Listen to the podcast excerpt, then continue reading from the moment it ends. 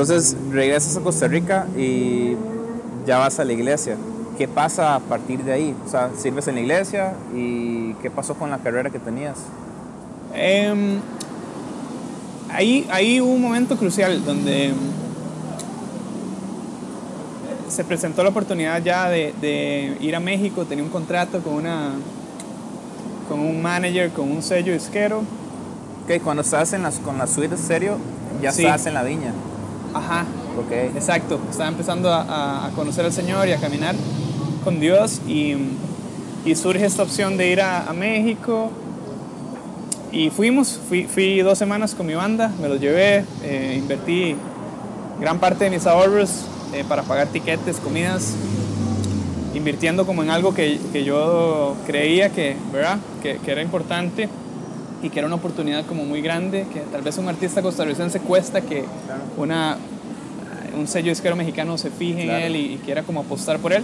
Claro. Entonces fui con ellos, resulta que tenía que ir una segunda vez a México eh, a una gira y para esa segunda gira fue cuando sentí en mi corazón que, que, mm, había algo que no, digamos, como que no sentía paz.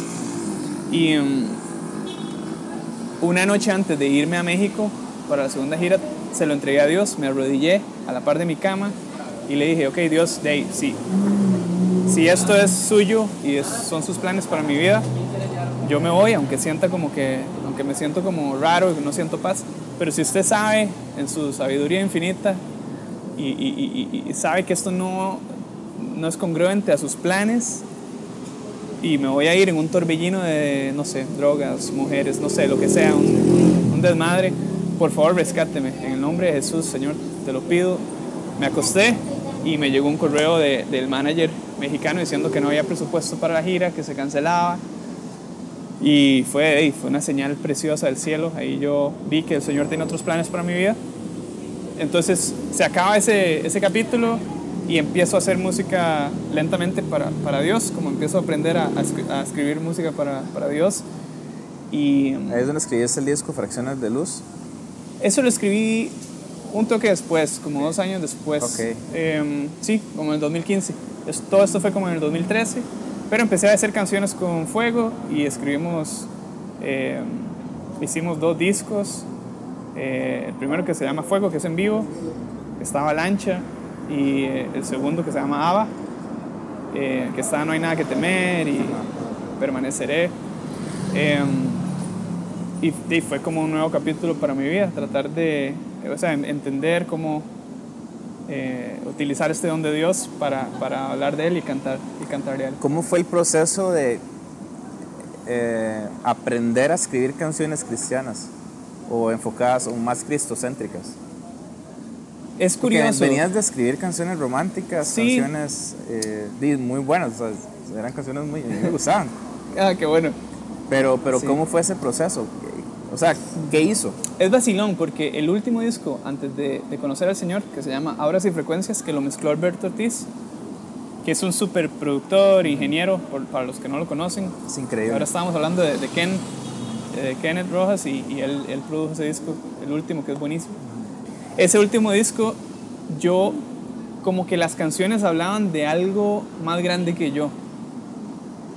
Sí estaba hablando acerca de, acerca de algo. Eh, ya no era como hacia una mujer o, o hacia el amor de, de- de- de una relación de, hombre y mujer, digamos, sino que era acerca de un ser más grande que nosotros, solo que todavía no sabía que esas canciones eh, iban a ser para Jesús después.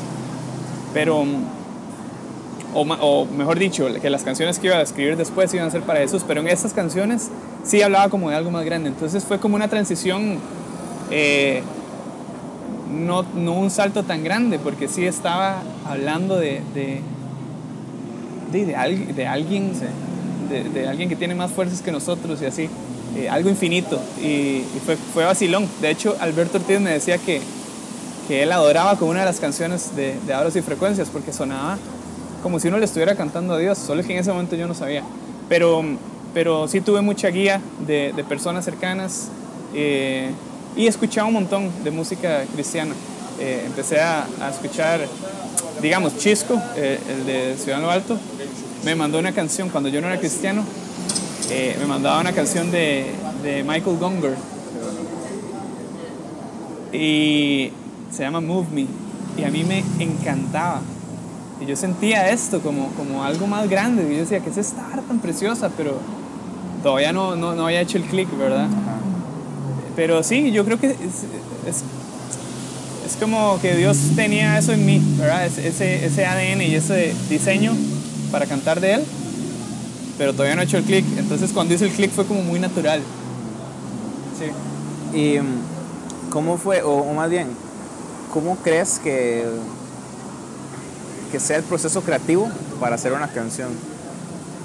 ¿Qué pasos haces para escribir una canción? Eh, ¿Haces primero la música, la letra? Eh, ¿Cómo es ese proceso creativo? Yo creo que hay varias formas. Una es como lo hacíamos en, en cuando teníamos estos ratos espontáneos de, de adoración en fuego. Los lunes. Ajá, exactamente. Ahí era como una hora de solo tocar dos acordes y dejarse llevar por el Espíritu Santo y ver qué, qué melodías, qué letras traía Dios. Y así nacieron un montón de canciones. Últimamente he estado experimentando y explorando una nueva etapa en mi vida en donde como más songwriter, como más autor, y, y, es, y no es tanto en, en, ratos espontáneos frente a una congregación, sino es en mi casa y pongo un sonido en el teclado que me guste y, y, algo que genere algo rico y de repente me llevo eso para la casa y agarro la guitarra en la casa y um, empiezo a tararear una melodía y después le pongo letra. Eh, yo sé que hay mucha gente que escribe la letra primero y después eh, trata de musicalizar eso. Yo siento que es más fácil cuando uno tararea la melodía porque nada más es como de buscar palabras o buscar la letra nada más y, y Sí. montarlo ahí. Claro, Porque la letra es como hacer una melodía y que tal vez le quita lo natural. Yo siento que cuando uno tararea es porque tiene una, una idea bien clara de cómo tiene que sonar la melodía. exacto. Y vieras que es porque escuché que Cerati de Soda Stereo hacía lo mismo. A mí me, me encantaba Cerati y, y Rob Thomas de Matchbox 20, que es un grupo famosísimo. Lo vi en una entrevista decir exactamente lo mismo, que él tarareaba melodías, balbuceaba y después se encontraba palabras. Eh, lo rico es que nosotros tenemos la Biblia para, para ir a buscar como, ok, ¿qué, qué, de qué quiero hablar hoy? ¿De qué quiero, qué quiero resaltar de Dios? ¿Qué faceta quiero?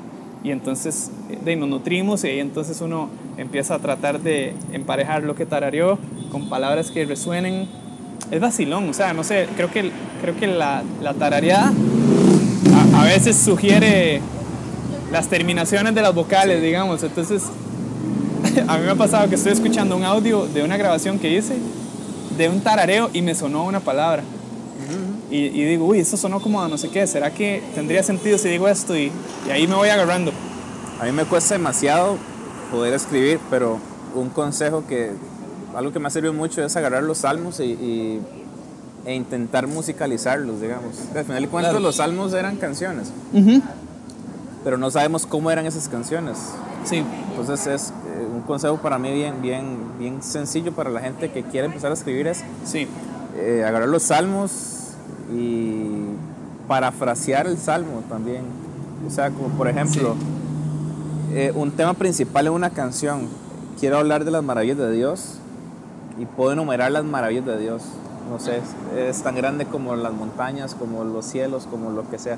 Es como, como eso. ¿Qué otra cosa eh, puedes como aconsejar a la gente, digamos, para, para las canciones? Eso- para las letras. Eso que mencionas es, es- es exactamente lo que hice con Refugio, que es la última canción que saqué. Eh, está basado en el, en el Salmo 46 Ajá. y, mm, y habla acerca de, ¿verdad? Dios es nuestro refugio, nuestra fortaleza. Eh, hay una línea que me encanta que dice que ningún enemigo nos podrá alcanzar ahí, eh, no seré sacudido. Es el puente. Eh, sí, Ok. ajá, exactamente. Siempre pasa eso con las canciones.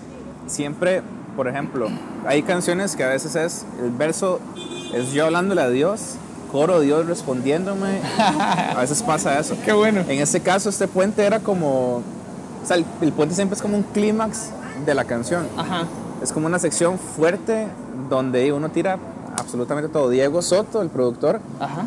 él dice que las canciones hay que verlas por números. Entonces uno dice, él nos dice, bueno, yo ocupo que este coro sea un 8, pero ocupo que este puente sea un 10. Ok. O sea, el 10 se refiere a que te- ocupamos meter todo, atacar con Ok, toda el- ok. todas las dinámicas posibles. Qué bueno. Entonces, eh, cuando uno escribe una canción tiene que pensar en eso, que cada sección tiene que ser enfocado hacia algo. Sí. En este caso, esta canción, el, el coro es eh, lo que dice. Em, él es mi escudo Ajá. y mi fortaleza. Ajá. Y el puente, Eh, aunque mis enemigos me que es como demasiado, demasiado Claro. fuerte. Es digamos. cierto, es cierto, demasiado fuerte lo que dice ese puente. es cierto.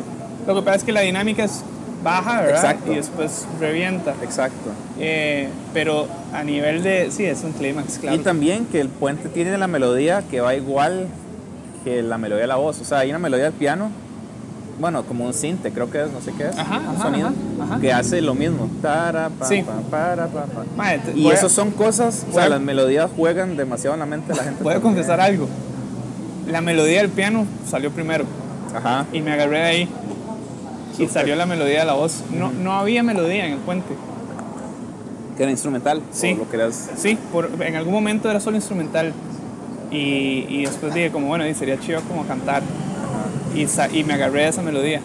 Es, es, es muy vacilón ese dato. Sí, sí, sí, sí, sí.